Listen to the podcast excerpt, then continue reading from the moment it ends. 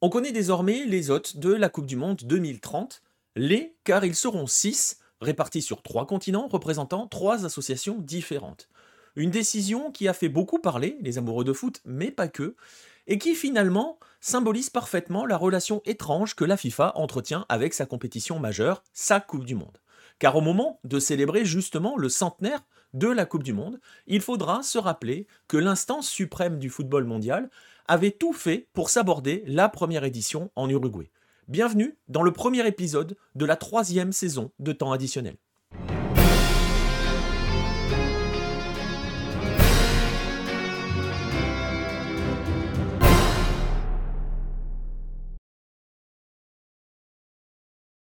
Pour bien comprendre notre affaire du jour, il faut remonter aux origines. Lorsque la FIFA est créée en 1904, le football est quand même déjà bien ancré de par le monde. Il est implanté aux quatre coins de la planète par des migrants, en majorité britanniques, et a véritablement pris son envol. On a plusieurs associations qui régissent le football de divers pays. On peut citer par exemple la Fédération d'Argentine créée en 1893, celle d'Uruguay en 1901, ou encore on peut citer les premières ligues professionnels qui se disputent aux États-Unis dès la fin du 19e siècle.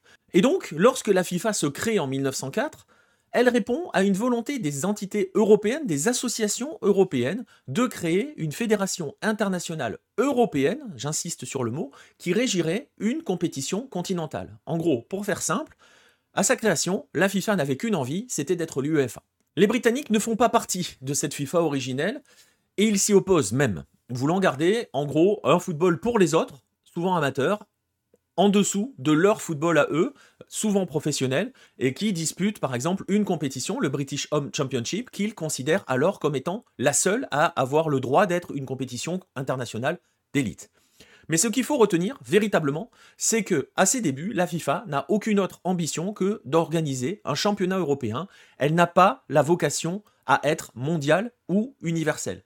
Cette vocation-là, elle est réservée aux Jeux olympiques. Pourtant, il faut attendre 1924 euh, pour que les Jeux olympiques deviennent véritablement mondialistes. Alors pourquoi Je vais vous le faire court, parce que sinon, évidemment, ça pourrait être un autre sujet, ça pourrait prendre beaucoup plus de temps. Parce que depuis leur création, les Jeux olympiques sont aussi victimes de la tentative par les Britanniques de freiner tout développement de ce football-là, de, de compétitions internationales.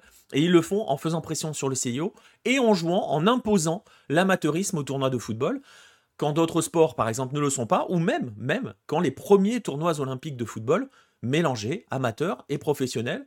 On va prendre un exemple, le Galt FC, qui est champion olympique 1904 à Saint-Louis, une équipe canadienne, était une équipe professionnelle, avec même dans ses rangs un footballeur euh, écossais. C'était déjà un football professionnel, mais il va y avoir cette lutte amateur-professionnel qui va freiner véritablement le développement des Jeux olympiques, qui sont alors concrètement des Jeux européens en grande majorité. Le changement, il est lié à deux, événements. Un, cette guerre entre amateurs et professionnels qui va commencer à, s'épuiser, et surtout parce que aux quatre coins de la planète, le football s'est envolé, et notamment aux Amériques, au nord comme au sud, qui disputent par exemple dans le cas des seconds une compétition continentale des nations, le rêve de la FIFA, qu'elle n'a pas pu mettre en place, donc la Copa América, depuis 1916, et au nord par exemple, je le disais, avec un football nord-américain développé et qui s'organise autour de championnats pro et qui dispute une coupe nationale, par exemple, euh, depuis 1913. Euh,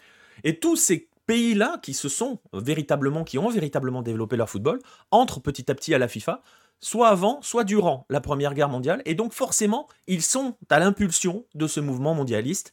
Et il y a un catalyseur qui est le tournoi interallié de 1919, qui voit participer des sélections américaines, et c'est la première fois qu'un tournoi, euh, que dans une compétition internationale, américains et européens s'affrontent dans cette compétition-là, qui est alors véritablement la première compétition mondiale de football. Ce qu'il faut noter aussi à cette époque, c'est que l'influence anglaise diminue, les Anglais quittent la FIFA en 1920 et donc permettent cette libération, cette mondialisation.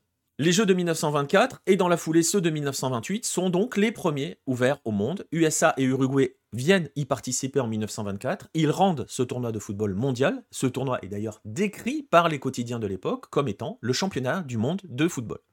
Ils sont un succès, même si en coulisses, chez les Européens, ça grince un peu des dents parce que euh, les Sud-Américains et l'Uruguay remportent les deux premières éditions. Le conflit amateur-pro continue de faire rage au sein de l'Olympisme, hein, euh, je rappelle qu'il n'existait donc pas au début, et il menace petit à petit ce tournoi de football, notamment parce que les associations se plaignent hein, de, ne pouvoir envoyer leurs meilleurs joueurs. Et c'est là que Jules Rimet, qui a été l'un des moteurs hein, de cette mondialisation, et qui est aussi un homme politique très très fin, très très joueur, euh, il lutte par exemple contre la création d'une compétition européenne, justement au profit de sa compétition mondiale, parvient donc, lui, Jules Rimet, à faire naître cette idée, il n'est pas seul, hein, mais euh, c'est lui qui impulse ce, mouvement, de faire naître l'idée d'un championnat international de la FIFA, l'idée donc d'une Coupe du Monde organisée en dehors des Jeux Olympiques et totalement ouverte aux amateurs comme aux pros. Tout se passe donc lors du congrès de Barcelone de 1929, plusieurs pays sont candidats, hein, la Hongrie, la Suède, les Pays-Bas, l'Espagne, qui vont vite se retirer, mais surtout deux, l'Italie et l'Uruguay, pour organiser cette première compétition de 1930. Il va y avoir toute une série de jeux politiques, je vous la fais courte aussi parce que c'est House of Cards, vraiment, qui fait que l'Uruguay va hériter de la première édition. Il y a un élément quand même qu'il faut retenir, c'est que la France notamment, et par Jules Rimet, qui est président de la Fédération française de football, avait misé sur une situation qui finirait par se bloquer entre Italie et Uruguay, qu'on ne puisse pas euh, définir qui irait, pour arriver en chevalier et proposer la France pour organiser la première Coupe du Monde de foot. Donc il y avait cette petite manigance en coulisses, et le fait que ce plan échoue, puisque l'Uruguay et l'Italie parviennent à se mettre d'accord pour que l'Uruguay hérite de la première édition, fait que dès la fin du congrès, un quatuor, Belgique, Pays-Bas, France donc et Luxembourg, décide bah, tout simplement qu'ils n'iront pas à Montevideo. L'idée est alors assez sournoise, faire en sorte que l'Uruguay finisse par baisser les bras. Comment? Bah Déjà en ne s'inscrivant pas, et en retardant au maximum les inscriptions européennes, il n'y en a pas, et en fixant des exigences de plus en plus importantes. En gros, en mettant le plus possible de bâtons dans les roues du futur organisateur. Rimé, je le disais, fait partie de cette, opération, et conséquence, à 4 mois du coup d'envoi de la Coupe du Monde, il n'y a aucun pays européen encore inscrit à celle-ci. Il va falloir la ténacité d'un homme, Enrique Boero, pour sauver cette compétition. Ce dernier va court-circuiter la FIFA et passe directement par la voie des ministères, par les voies politiques, pour que justement les gouvernants mettent la pression sur leurs fédérations respectives et les contraignent de se rendre à Montevideo. Cela fonctionne. L'Uruguay organise la première Coupe du Monde de football. La Belgique et la France y participent en tant qu'Européens. Elles sont rejointes par la Roumanie et la Yougoslavie que Buero a également convaincu d'aller. Et c'est ainsi que la première Coupe du Monde de football voit le jour à Montevideo et est évidemment remportée par l'Uruguay. Telle est donc l'histoire de cette première Coupe du Monde, une compétition qui a été voulue par une FIFA mondialisée avant une tentative de sabordage qui a préfiguré ensuite un net recul européiste que l'on va avoir dans les années 30 qui va un temps s'élargir avec le retour après la guerre, à la, Seconde Guerre mondiale, le retour au Brésil en 1950, avant de se refermer en passant de nouveau sous tutelle anglaise. Un recul européiste que l'on peut donc de nouveau entrevoir à l'occasion de la Coupe du Monde 2030, puisque l'Uruguay, qui avait sauvé cette compétition, se voit adjuger un seul match, le match d'ouverture, un seul match sur 104, avant que le centenaire puisse ensuite tranquillement être célébré en grande majorité en Europe.